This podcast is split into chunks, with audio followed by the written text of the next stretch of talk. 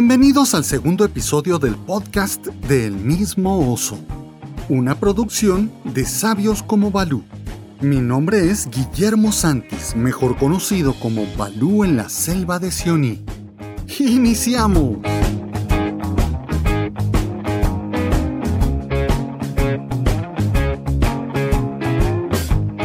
Vamos con la lectura del capítulo número 2 del libro Rema tu propia canoa un libro escrito por Baden Powell en Kenia en 1939. En este libro, Baden Powell expone en pequeñas historias toda la sabiduría acumulada durante su vida.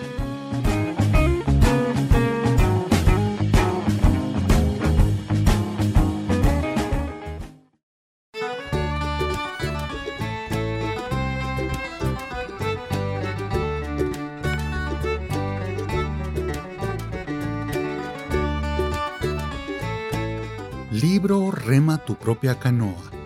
Capítulo 2. Autoeducación. Cómo aprender geografía. La cocinera de la famosa obra de teatro Cavalcade le preguntaba a la gente, ¿Dónde está África? Cuando el cocinero no lo supo, preguntó al mayordomo que había servido como soldado en la guerra de Sudáfrica. Él solo pudo explicar, no lo sé, pero cuando llegas hace un calor horrible. Bueno, no creo que toda la gente sea tan ignorante respecto a África, pero es sorprendente el número de gente que no sabe dónde está Kenia y es, sin embargo, un pedazo importante del imperio británico, del doble de tamaño de Inglaterra. Así que espero que vean el mapa de África y no sean tan ignorantes como algunos de los que me escriben. A veces el correo me trae cartas dirigidas a Kenia, Sudáfrica o África del Este o Rhodesia o Costa del Oro. Un bondadoso amigo me decía que debía ser bueno para mí estar tan cerca de mi hijo Peter. Peter vive en Rhodesia del Sur y Rhodesia del Sur está a más de 1200 millas de Kenia, tan lejos como Albania de Londres. Otro esperaba que pudiera ver a su hijo que estaba eh, cerca de Kenia, en Sierra Leona. Cuando le dijeron que la distancia entre los dos era mucha, contestó, No importa, él tiene una motocicleta. Sierra Leona está como a 4.000 millas en línea recta de Kenia. Una señora en Inglaterra me dijo que tenía una amiga que vivía en alguna parte de Nairobi o en el lago Victoria. Me sonó a que ella sabía algo de geografía, pero continuó echándolo todo a perder, diciendo, Por cierto, ¿queda eso cerca de un lugarcillo llamado Kenia del que tanto habla la gente? Esta semana recibí una carta del director de una gran escuela en Inglaterra, dirigida a mí, y decía así, Kenia, Sudáfrica, cuando ambos países están a 2.000 millas de distancia. ¿Cómo puede esperarse que un muchacho sepa geografía cuando su maestro no lo sabe? Pero nos enseña una cosa muy útil, y es que no debemos depender únicamente de lo que nos enseñan en la escuela. El maestro no puede enseñarte todo, pero cuando has aprendido de él cómo aprender cosas útiles, depende de ti aprenderlas por ti mismo. Los chicos que se enseñan a sí mismos son los que tienen éxito en la vida. Ahora, enséñate a ti mismo viendo el mapa siguiente donde están los distintos países de África, especialmente Kenia, en el Ecuador, donde supuestamente hace un calor horrible, pero no es así. Te daré una pista. Pasé mis exámenes de geografía porque podía hacer los mapas de memoria. ¿Y cómo creen que lo hice? Bueno, cuando estudiaba, trataba de poner en él una cara o una figura. Así, podía siempre dibujarlo de memoria. Mira el mapa de África como lo he hecho parecer, la cabeza de una chica con anteojos. Trata de dibujarla. Hazla exactamente como lo hice y verás que puedes dibujar un mapa de África de memoria. El ojo de la muchacha es el lago Victoria. Las patas de sus anteojos es el Ecuador. Su oreja es Nigeria. Las lágrimas de su mejilla son los largos lagos de Tanganica y Niassa. El agujero de su nariz es la desembocadura del río Zambezi. Su boca es Beira, el puerto de Rhodesia del Sur. El ojo es el lago Victoria, su oreja Nigeria y sus anteojos el Ecuador. Estudiando el mapa sabrás dónde encontrar países como Ashanti, Rhodesia del Norte y del Sur, Sierra Leona, la Unión de Sudáfrica, etc. Esta es una manera de enseñarte geografía a ti mismo. Así que aprende tú, sin esperar a que te enseñen. Baden Powell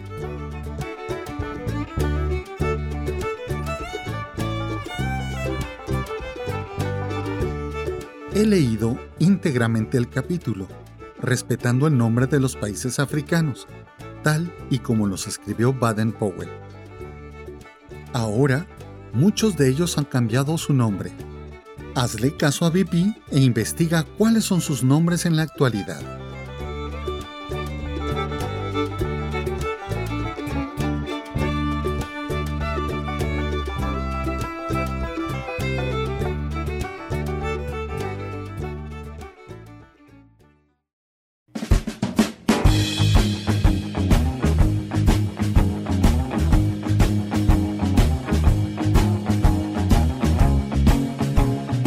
Vamos al segmento más esperado, Un oso con dos lobos, donde compartimos historias, anécdotas y vivencias de nuestra vida scout. Abre tu oído y recuerda también las vivencias de tu juventud. ¡Adelante!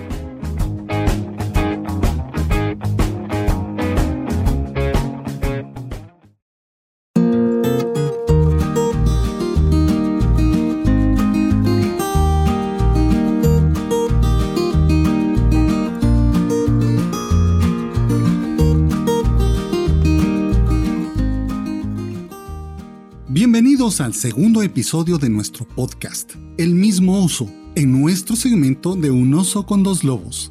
Hoy está con nosotros Ana Lucía Padilla. Hola Ana Lucía, ¿cómo estás?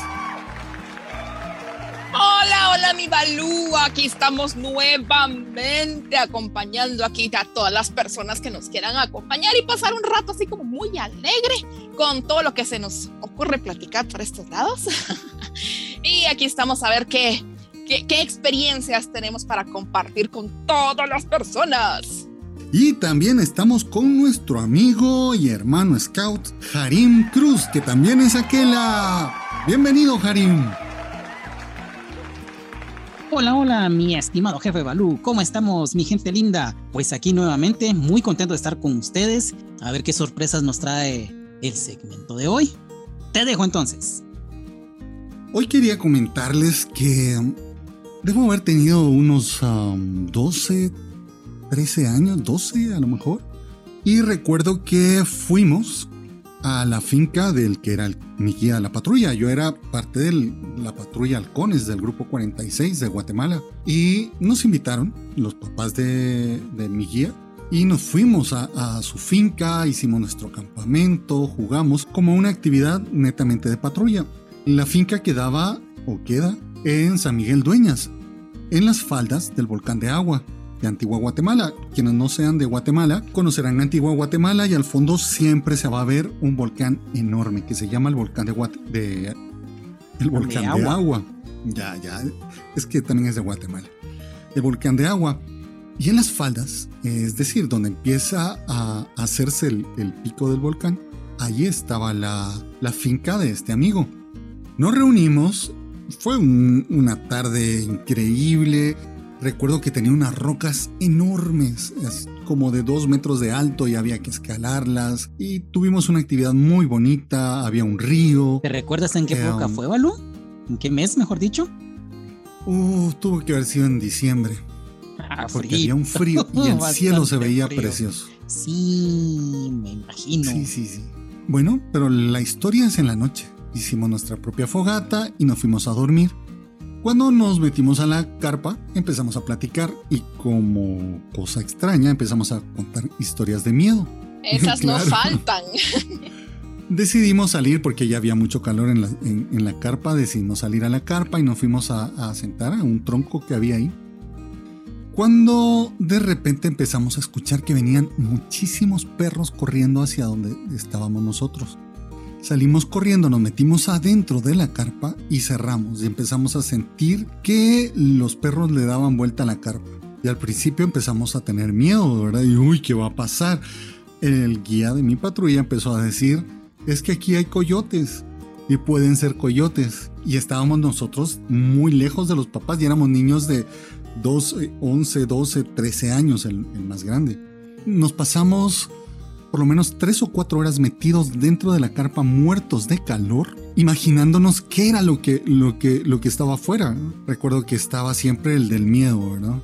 El de, hey, quiero hacer pipí, me urge salir. y nosotros, ¿cómo vas a salir? Acompáñeme que ya no aguanto. Y no había forma de que pudiéramos salir porque hicimos tal histeria colectiva dentro de la carpa, ¿verdad? Que empezó uno, no utilicemos nuestros poderes mentales vamos a enviarles mensajes a los coyotes. Al principio era coyote, después pasó a ser lobo, ¿verdad? Deben de haber sido, no sé, los perros del guardián de la finca, una cosa así. Debe haber sido uno, ¿verdad? claro, claro. Y el pobre que quería hacer pipí pues no se lo pueden imaginar lo que debe haber sufrido, no sé qué fue lo que hizo. la cantimplora debe haber sufrido, pero fue una cosa terrible, ¿verdad? Bueno, en aquel entonces no habían como y, en envases plásticos. claro, en ese entonces en un coco, ¿verdad? este fue una experiencia increíble que la, logramos vivir nosotros lejos de nuestros padres, incluso lejos de los padres de, del que era el guía de patrulla.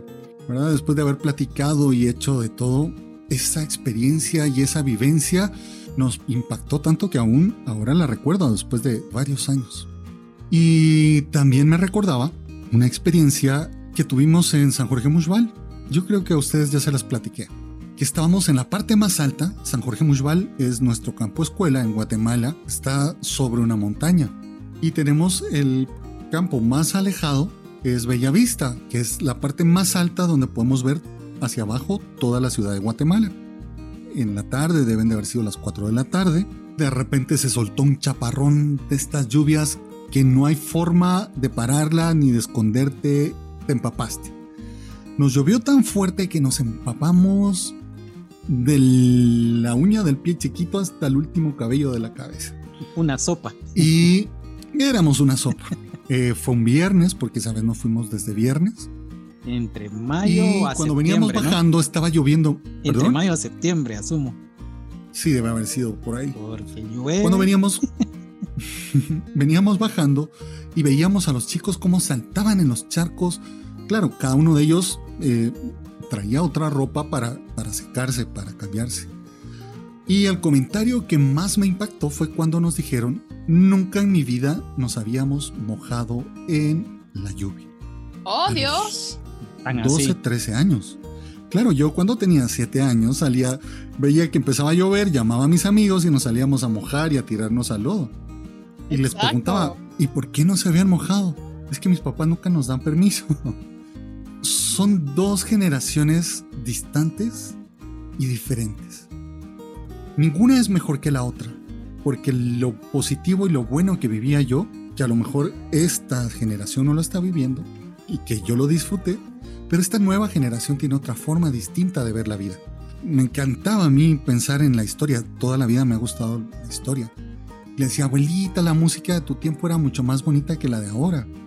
Me decía, no, para mí esa música me gustaba, pero para ti la música que te gusta es la que está sonando ahora. Somos dos generaciones que crecimos, que alimentamos la cultura de diferente forma, ¿verdad? Yo no puedo decir que mi historia o mi vida o mi tiempo de juventud, aunque sigo siendo joven, fue mejor que el de ahora. Pues yo crecí dentro de esa cultura, dentro de esa forma de ver la vida de mi tiempo, de cuando la televisión empezaba a las 4 de la tarde, algunos canales, donde había que ver la novela, porque era lo único que había, donde había que ver los noticieros, eh, ver las caricaturas que no te gustaran, los programas, porque era lo único que había en los cuatro o cinco canales de televisión que había. Y la nueva gente que está ahora viviendo, pues tiene otras cosas increíbles, el acceso a la comunicación, el acceso a, a ver muchas cosas para aprender y para conocer. No sé si ustedes tienen alguna experiencia de esa forma que hayan podido vivirlo como niños y luego han vivido lo contrario o algo muy similar ahora que son dirigentes. A mí me sorprende mucho estábamos hablando, o sea, no era mejor mi, mi época que la época de ahora, sino que simplemente pues el, el, contexto es diferente, ¿verdad? Y, y, toda la carga de comunicaciones que tienen ahora los chicos pues los llevan a otro tipo de, de, intereses y de necesidades, por ejemplo. Yo me acuerdo, yo cuando tenía actividades en las muchachas guías, yo me acuerdo que era, eh, era alegre, o sea, todo lo que nos pusieran a hacer era novedoso, era, era genial y estábamos todos todas juntas, éramos solo mujeres, estábamos todas juntas.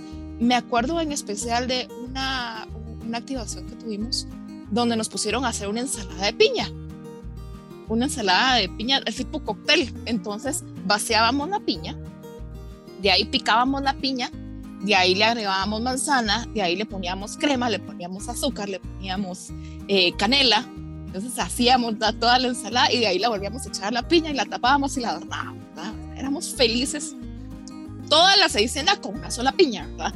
Pero nosotros éramos felices. Nosotros éramos felices y así nos pasamos toda la activación haciendo ensalada de piña y nosotros encantadas, encantadas. Al final. Una preguntita, eh, Analú. ¿Es sí, cierto que, que las muchachas guías hacen galletas?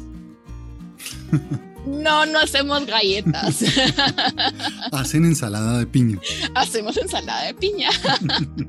¿De dónde habrá salido el mito de lo de las muchachas guías y las galletas? De la televisión. De la televisión y de Estados Unidos. Exacto. Bueno, ¿qué entonces, pasó con la ensalada piña? Bueno, entonces me acuerdo que fue así como, y todavía me acuerdo, o sea, y realmente la experiencia era irme a sentar a, a, a, a la banca alrededor de la mesa donde cocinamos y eso fue todo, ¿verdad? Pero para mí era así como, ala, genial. Y, y todas estábamos igual, así como, ala, súper, eh, eh, cortemos, hagamos, volvamos y pongamos y como sabe, lo probamos todos. Y pues nos gustó. Ya ahorita, ya, ya ahorita dirigente, me acuerdo una, no se me olvida, e, ese día de verdad no se me olvida esa activación. Estábamos preparando nosotros los elementos que íbamos a llevar para la caminata Scout del 2019. Y nosotros en el, en el grupo hicimos sombreros, sombreros de Jingle, de cuatro pedradas. Y los hicimos con, con, globos y papel maché encima y de ahí les poníamos lindos Entonces tuvimos una activación donde empezamos a hacer los sombreros, empezamos a forrar los globos y estaban todos los chicos así como, va, hagamos. Y la verdad es que era, era bastante el trabajo que había que hacer. Para poder hacer los, los sombreros. Entonces les dijimos, vamos a empezar aquí, todos juntos, y de ahí se van a su casa para terminar el proceso. Y empezaban los patojos, sí, que no sé qué, y pues los dirigentes éramos los más emocionados con todo, ¿verdad? Y sí, teníamos un grupo que estaba cortando los pedazos de, de papel periódico, teníamos otro grupo que estaban haciendo la, eh, la goma y todo lo demás, y colgamos un lazo entre árbol y árbol, y ahí estábamos poniendo las, los globos de cada uno, y súper, ¿verdad? En eso llegó una, una, una niña, una, una, chica que iba, que iba a la, a la. Estaba, estaba tratando de integrarse, entonces así como vení, mira, eso es lo que estamos haciendo. Y esto van a hacer todo el día. ¡A la que aburrido! Y no solo se van a hacer, ¿qué otra cosa van a? Y así como, niña, ¿dónde está tu lapso de atención largo? entonces, entonces así como yo de verdad sorprendí, así como ¿qué le pasa? Al rato me puse a pensar, cada lo que veníamos hablando. Es tanta carga de información que ellos ya, ya el lapso de atención es muy corto. Entonces para la niña pensar que íbamos a pasar dos horas haciendo lo mismo, ya no le gustó, ¿verdad? Si se dan cuenta, los tiempos de atención que tienen los chicos ahora, nosotros podíamos perfectamente pasar viendo 30 minutos una caricatura. Y ahora están, cambian, se van al teléfono, tienen unos tiempos de atención muy cortos, entonces todo tiene que ser muy directo, rápido, y eso nos toca a nosotros, ¿no? Eh, creo que una de las cosas más importantes de, del escultismo es compartir dos generaciones distintas como iguales. Nosotros como dirigentes, ser iguales que los chicos, o sea, que los chicos nos vean como pares, como no como el señor Balú o Don Balú, sino simplemente como Balú. Y que yo puedo jugar con ellos y que puedo compartir con ellos, cantar con ellos y hacer lo que ellos hacen. Quitar esas barreras del señor, la señora y los niños, ¿no? Sino ser otro igual. Nos permite comunicarnos, contarles estas historias que nosotros hemos, hemos vivido. Nos permite entender cómo funciona la niñez de ahora o la juventud de ahora. Eso es increíble y si nosotros como dirigentes logramos quitarnos esos prejuicios y entender que ni mi juventud fue mejor que la de ellos, ni la de ellos mejor, simplemente son distintas porque somos niños distintos, vamos a enriquecer la vida de los chicos y los chicos van a enriquecer nuestra vida también. Harim, cuéntanos, ¿tú tienes eh, situaciones parecidas? Pues sí, fíjate. Yo quiero compartir con ustedes una, una anécdota muy, muy bonita que tengo yo de, de mi edad en la, en la unidad de Scout. No me pregunten el año porque ya no me acuerdo. Estábamos en una... 1492. no, tampoco, tampoco. Por seguridad se borró el registro. no existía el internet, gracias a Dios. si no hubiera quedado récord de esto.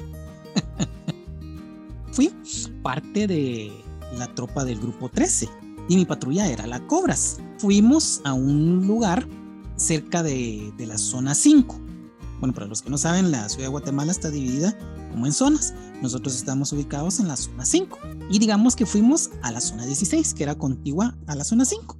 Fuimos a un lugar que nosotros le denominábamos Acatán y en este Acatán habían unos campos de fútbol, pero eran unos campos enormes, 10 cuadras todo lo que ocupaba el, el campo en sí, ¿verdad? Porque estaban los campos de fútbol y habían como montañitas, unas colinas, era un lugar precioso si mal no recuerdo, eso haber sido como en septiembre, que septiembre es un mes muy lluvioso para Guatemala.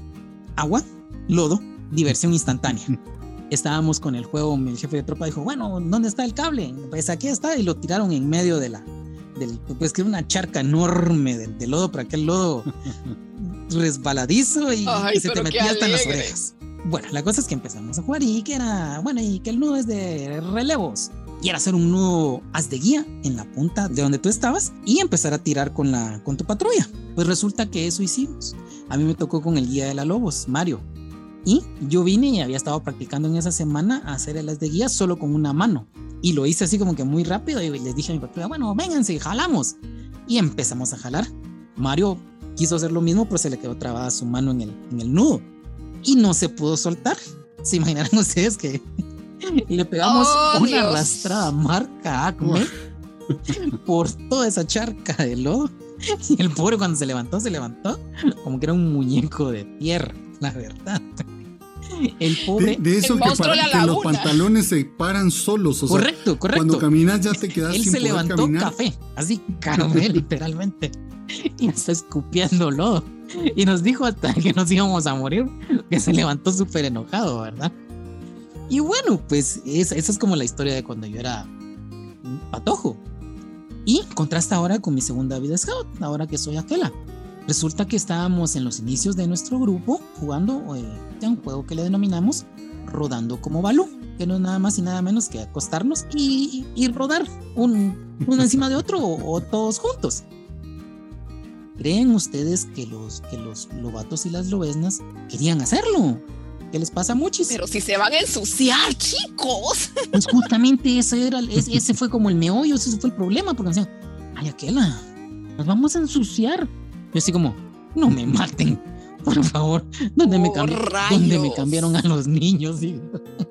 ese era su cuco, o, el problema, no, no les gustaba ensuciarse. Yo así como que, grama, diversión, reírnos. ¿Cómo no lo iba a hacer yo? Con los ojos cerrados, ¿no? Para mí eran los dos extremos. Con nosotros, revolcarnos, ensuciarnos, lo que fuese. Y ahora con ellos sí me costó meterlos al rollo de, disfrutar todo eso. Claro, por supuesto, ahora con el a salvo del peligro, no podemos exponerlo a muchas de las cosas que sí nos exponíamos nosotros antes. Vaya si no. ¿verdad? sí, eso de tirarte por la garrocha sobre un. en la orilla de un barranco, por ejemplo, o columpiarte con lianas, esas cosas ya. Subirte al árbol para no ir tan lejos. Ahora estamos más conscientes de los cuidados que debemos tener cuando trabajamos con los chicos, ¿verdad? Pero, pero eran dos generaciones distintas. Cuando nosotros vemos cuál es el, el clic que me hizo a mí, que te hizo a ti, a Nalu, todo era la vida de pequeños equipos. Y es lo mismo que enloquece a los chicos de ahora del, del escultismo. Tu vida en la patrulla, tu vida en la seisena, eso de compartir entre iguales, entre pares, el saber que yo dentro de mi patrulla o dentro de mi seisena tengo una responsabilidad, yo represento a mi seisena, etc. Eso nos permite tener vivencias únicas que solamente el escultismo te lo puede dar. No lo vas a vivir ni entre hermanos. Las cosas que vives en los scouts no lo vives ni con tus mejores amigos, sino solamente lo vas a vivir en el escultismo, con tu patrulla. Es otro código y todos están dentro, de- dentro, de- de- dentro del, del mismo universo, ¿verdad? Entonces sí. ¿Saben cómo lo diría yo? Todos para uno y uno para todos. Así. Es- esas vivencias son las que hacen esos lazos tan fuertes, de poder recordar a nuestros guías, subguías, eh, primer patrullero, seisenero, subseisenero. Esas experiencias son las que han enriquecido durante más de 100 años la vida de los scouts. ¿Verdad? Yo creo que no hay quien no recuerde su patrulla o el grito de su... Bueno, yo el grito de mi patrulla ya no me acuerdo, pero... sí, pero- me acuerdo. Yo no me acuerdo. En mis tiempos no había cómo escribir las cosas. No me acuerdo ya del, del grito de mi patrulla. Pero creo que eso es lo que ha enriquecido nuestras vidas y esas experiencias. Y sobre todo recordar que somos, aunque de generaciones distintas y con formas de ver la vida diferentes, seguimos teniendo los mismos deseos, las mismas alegrías, los niños de antes con los niños de ahora. Y ese es el, el lenguaje que tenemos que aprender a hablar con ellos. A nosotros nos toca bajar, ¿verdad? No esperemos a que ellos suban y se comporten como adultos, no. A nosotros como dirigentes, como educadores, nos toca bajar a su nivel y aprender de ellos y a convivir con ellos. Y cuando ya hablamos el mismo idioma, poder compartirles muchas de las cosas que nosotros hemos vivido y ser catalizadores de sus propios procesos. ¿Verdad? Que yo como educador, como dirigente, ayudarle a que avance en su progresión en cada uno de los aspectos de las áreas de crecimiento Sí, ser un catalizador. Así que hasta acá hemos llegado, los esperamos en el tercer episodio de nuestro podcast.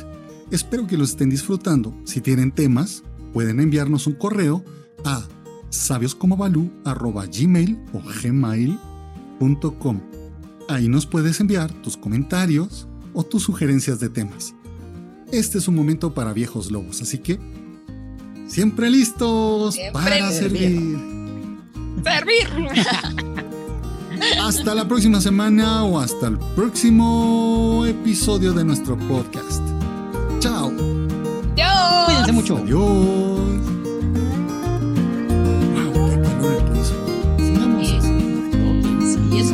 Lloviendo, no sé No, si pero la mañanita se frío. No sé, en la sombrita. La sombrita se No, aquí sí empezó a llover hace como media hora, hace como una hora empezó a llover. Así de la nada.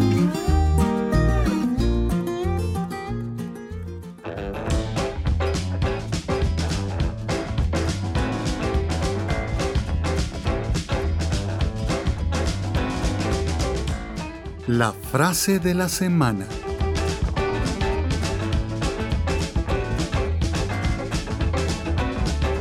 Un momento puede cambiar un día. Un día puede cambiar una vida. Y una vida puede cambiar el mundo.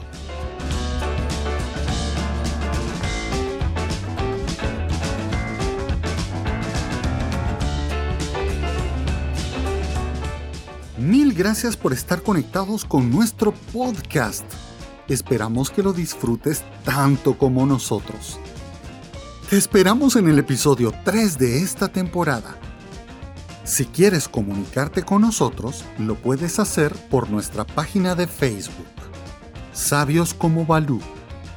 También por nuestro correo sabioscomobalú.gmail.com o también por nuestro canal de Telegram como Sabios como Balú. Y te mando un fuerte, fuerte, fuerte, fuerte, fuerte abrazo de oso Balú. Que Dios te bendiga. Chao.